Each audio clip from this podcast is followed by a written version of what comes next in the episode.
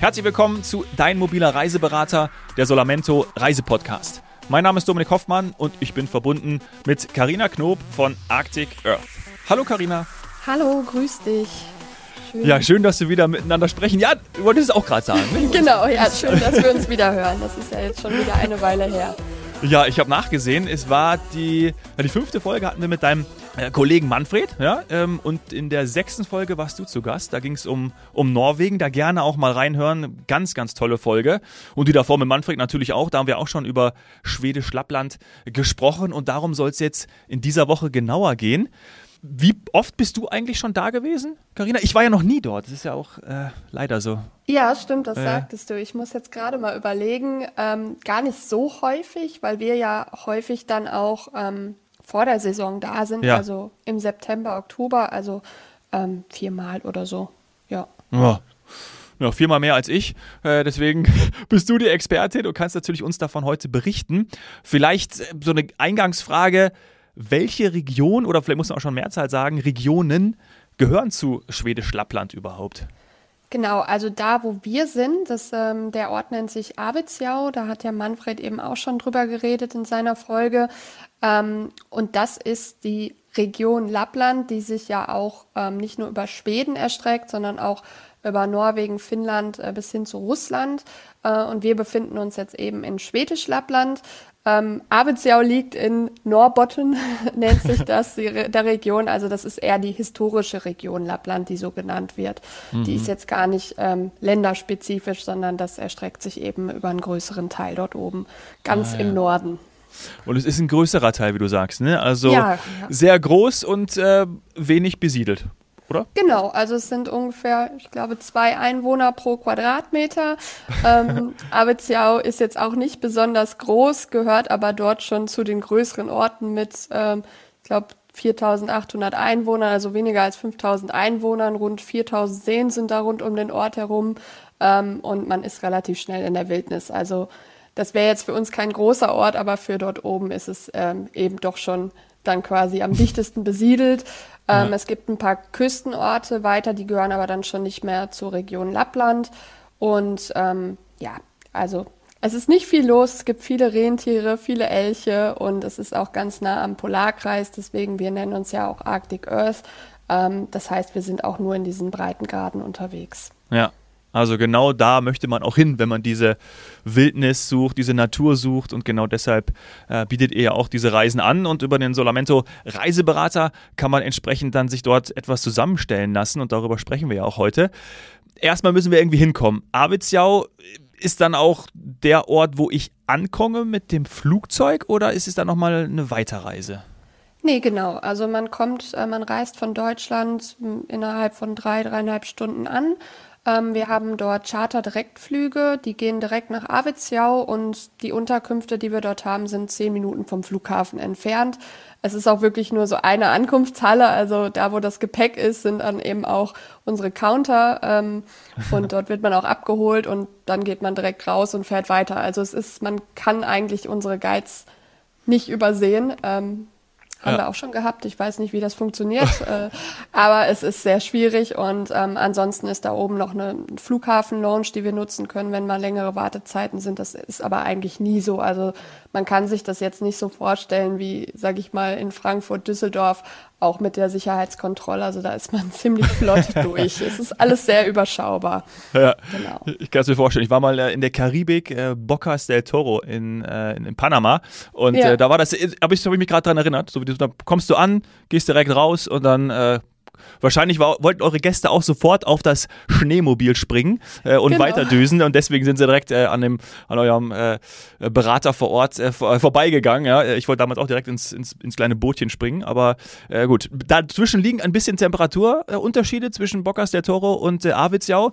Wir stehen auch so kurz vor der Hauptreisezeit, oder? Kann man das so sagen? Ja, genau. Also ja. bei uns, ich meine, das letzte Mal, als wir gesprochen haben, ähm, war es ja eher so, dass wir eine virtuelle Abkühlung genommen haben. Jetzt so langsam, also bei uns war es gestern morgens, glaube ich, zwei Grad. Mein äh, Kollege Manfred, der musste auch schon kratzen mhm. am Auto. Also jetzt so langsam kann man sich da reinfühlen und tatsächlich ist am Sonntag auch extrem viel Neuschnee gefallen in Arbeitsjau. Also es äh, Winter is coming, sagt man so schön. Also es rückt näher. Ah, okay. Und ähm, das, aber wir kriegen ja Temperaturen, äh, das erinnere ich noch. Da braucht man auf jeden Fall schon äh, ja, eine dicke Winterjacke, weil sonst, ähm, also sind wir auch deutlich in den Minustemperaturen dann bald, ne? Ja, ja, auf jeden Fall. Also es kann jetzt dort noch mal wärmer werden. Unsere Saison geht in der Regel ähm, am 21.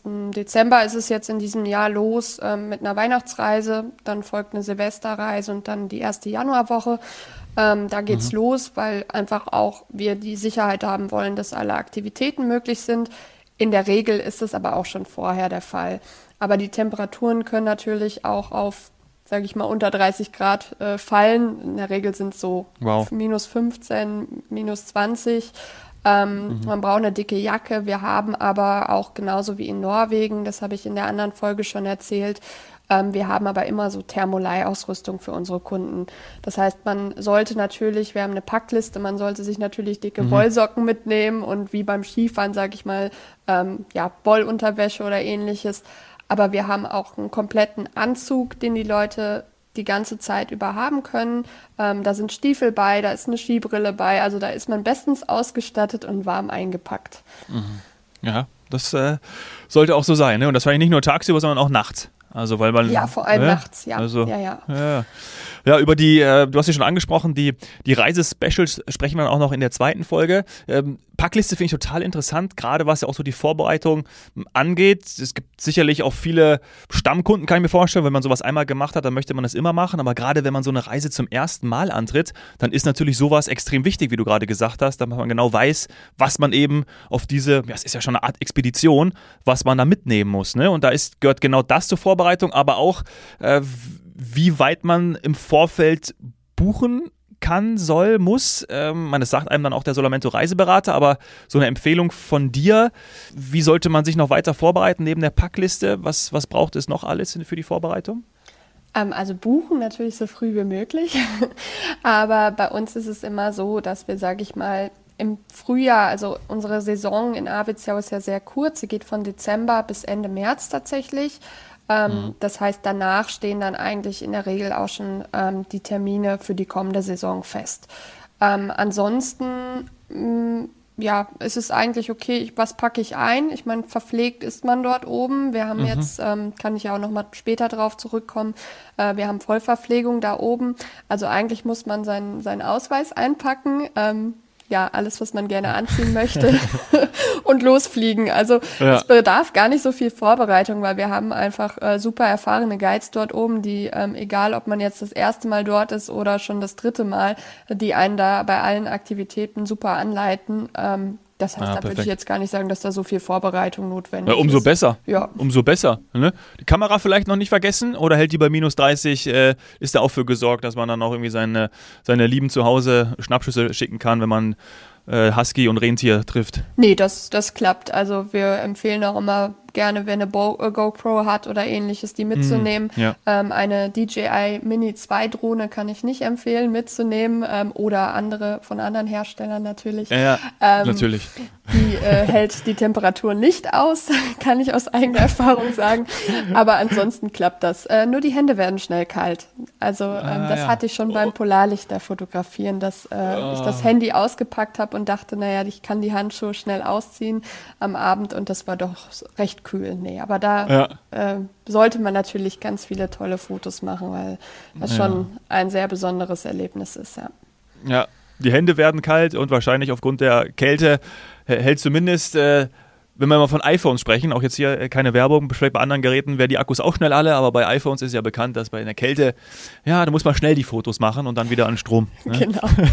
Aber auch das haben wir sogar mitten in der Wildnis. Also das, äh, dafür ist gesorgt. Strom haben wir da oben. Ja, okay. Äh, Zielgruppe wäre jetzt noch so ein Punkt. Ich habe vorhin schon mal, äh, vielleicht kannst du es gleich auch noch beantworten, schon mal diese äh, Stammkunden genannt, weil ich mir das einfach vorstellen kann, aber du wirst es gleich, äh, wirst es gleich sagen, ob es wirklich so ist, die dann einfach sagen, hey, wir haben das erlebt, immer wieder machen, aber natürlich auch diejenigen, die das zum ersten Mal machen, vielleicht auch mit der gesamten Familie Abenteurer, was sind so diejenigen, die, die dieses Erlebnis, für manche ist es vielleicht once in a lifetime, mal erleben wollen? Was, was, was sind das für Menschen, die da unterwegs sind? Ja, also Once in a Lifetime ist natürlich schon mal ein ganz guter Begriff. Das war ja auch, ähm, sage ich mal, der Claim, unter dem unser erster gemeinsamer Katalog mit Solamento ähm, erstellt mhm. worden ist. Und das ist schon bei vielen, vielen Kunden der ausschlaggebende Punkt, dass sie es irgendwo mal gesehen haben, eine Husky-Tour, dass sie Polarlichter sehen wollen, dass sie einfach mal in diese Breitengrade auch reisen wollen im Winter, ähm, auch mal, sage ich mal, die anderen Lichtverhältnisse und das alles erleben möchten. Äh, natürlich auch die schwedische Gemütlichkeit. Und mhm. ähm, das ist für viele schon der Grund ähm, zu sagen, wir möchten so eine Reise buchen. Wir haben aber tatsächlich ganz viele äh, Kunden, die auch immer wieder kommen. Also die dann auch zum Beispiel die Action Freaks, die dann nur Schneemobil dort oben fahren oder driften, oh. ähm, ja. weil das Ganze natürlich auch sehr geprägt dort oben von der ähm, von den Autotests der Automobilindustrie ja. ist. Ähm, das hatte Manfred in der letzten Folge ja auch schon mal erzählt. Also wir teilen uns mhm. ja tatsächlich während der Wintersaison die Flüge mit äh, der Automobilindustrie, die dort eben bei härtesten Bedingungen ihre Autos testet. Äh, alles, was in den nächsten Jahren rauskommt, äh, wird dort oben eben getestet. Teile, Autos ähm, und so weiter. Das ist jetzt nicht direkt in Aviziau, sondern ähm, eine halbe Stunde weiter in Ajeplock. Also da fahren tatsächlich auch, ähm, man nennt es Erlkönige rum. Ja. Also so ja. folierte so abgeklebt. Autos. Ja, genau. Genau, ja. und äh, da gibt's dann auch Paparazzi, die extra da hochfliegen und das fotografieren oh. wollen, etc. Also es ist schon, sage ich mal, äh, sehr speziell. Die sind dann die sind dann wie bei James Bond in so einer, in so einer Schneekleid, in so einer weißen Anzügen drin, liegen im Schnee und haben dann da ihre, ihre äh, Fotoapparate da und versuchen, naja, ich kann es mir vorstellen. Genau, ja. Also es ist jetzt nicht in Aviziau selber, aber die Infrastruktur hat sich natürlich äh, angeboten, um dort eben auch touristische äh, Angebote ähm, in die Richtung zu schaffen. Ja. Und ähm, deswegen haben wir natürlich die Leute, die, die sagen, okay, das ist mein Bucketlist-Erlebnis, das ist eine Once-in-a-Lifetime-Reise. Wir haben aber auch ähm, in der Wintersaison, also Hauptsaison ist bei uns tatsächlich Januar bis März, gar nicht, gar nicht Dezember, ähm, mhm. haben wir viele, die ähm, sagen, okay, wir wollen Outdoor-Erlebnisse, wir wollen Adrenalin, wir wollen Action pur.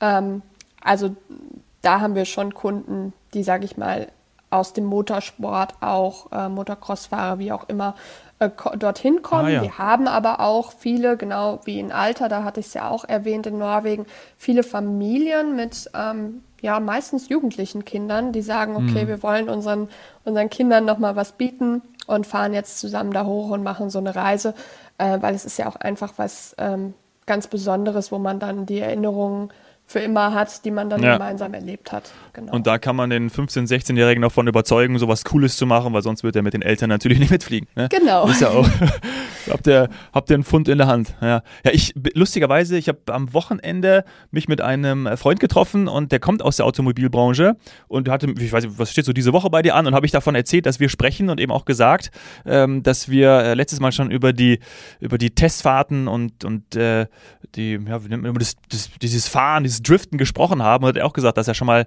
äh, dort gewesen ist und hat das mitgemacht. Ähm, einmaliges Erlebnis. Also ich glaube, besser Werbung ähm, kann man das nicht machen, weil wahrscheinlich dann auch Freunde von denen, die dort immer die Testfahrten machen oder als beruflich machen, die sagen das, glaube ich, immer weiter und ähm, verschenken sowas auch häufig. Ist anscheinend auch ein, ein äh, Geschenk. Also hat er es mir äh, gesagt, dass in seinem Umfeld diejenigen, die bei dem Autobauer arbeiten, das an Familie und Freunde auch des Öfteren verschenken, weil sie eben sagen, dass das so toll ist. Also so eine Reise verschenken. Fand ich ja, haben wir auch schon mitbekommen, tatsächlich, ja. Also es ja. ist auch viel Mund-zu-Mund-Propaganda. Ähm, und wir haben es ja selber auch jetzt, sage ich mal, bei den Solamento-Beratern erlebt. Ähm, wir hatten ja auch schon zwei, zwei Reisen gemeinsam mhm. nach dort oben, ähm, dass da die Begeisterung dann eben auch geblieben ist und es dann weiter erzählt wird. Aber das ist ja, ja auch schön. So soll es ja. ja auch sein. Ja, absolut. Ja, cool. Also wie du sagst, äh, Erinnerungen machen, das ist ja etwas äh, ganz Tolles und deswegen reisen wir ja auch. Und gerade Schwedisch Lappland ist dann etwas ganz Besonderes. Die Frage, die natürlich kommen muss, wann wird es dunkel und wie lange ist es dunkel? Gerade dann auch von, von äh, Dezember bis März, beziehungsweise Januar bis März. Das kann ich tatsächlich gar nicht so pauschal beantworten, weil sich das relativ schnell ändert. Also ähm, es ist ja so, dass wir in Arvidsjaur noch 100 Kilometer unter dem Polarkreis sind. In Norwegen hat man ja wirklich schon bei uns in Alter die Polarnacht. Das ist jetzt in Arvidsjaur mhm. nicht so. Ähm, aber das reicht von, wir haben irgendwie ähm, drei Stunden reine Helligkeit äh, bis zu dann im März wieder äh, fünf, sechs Stunden.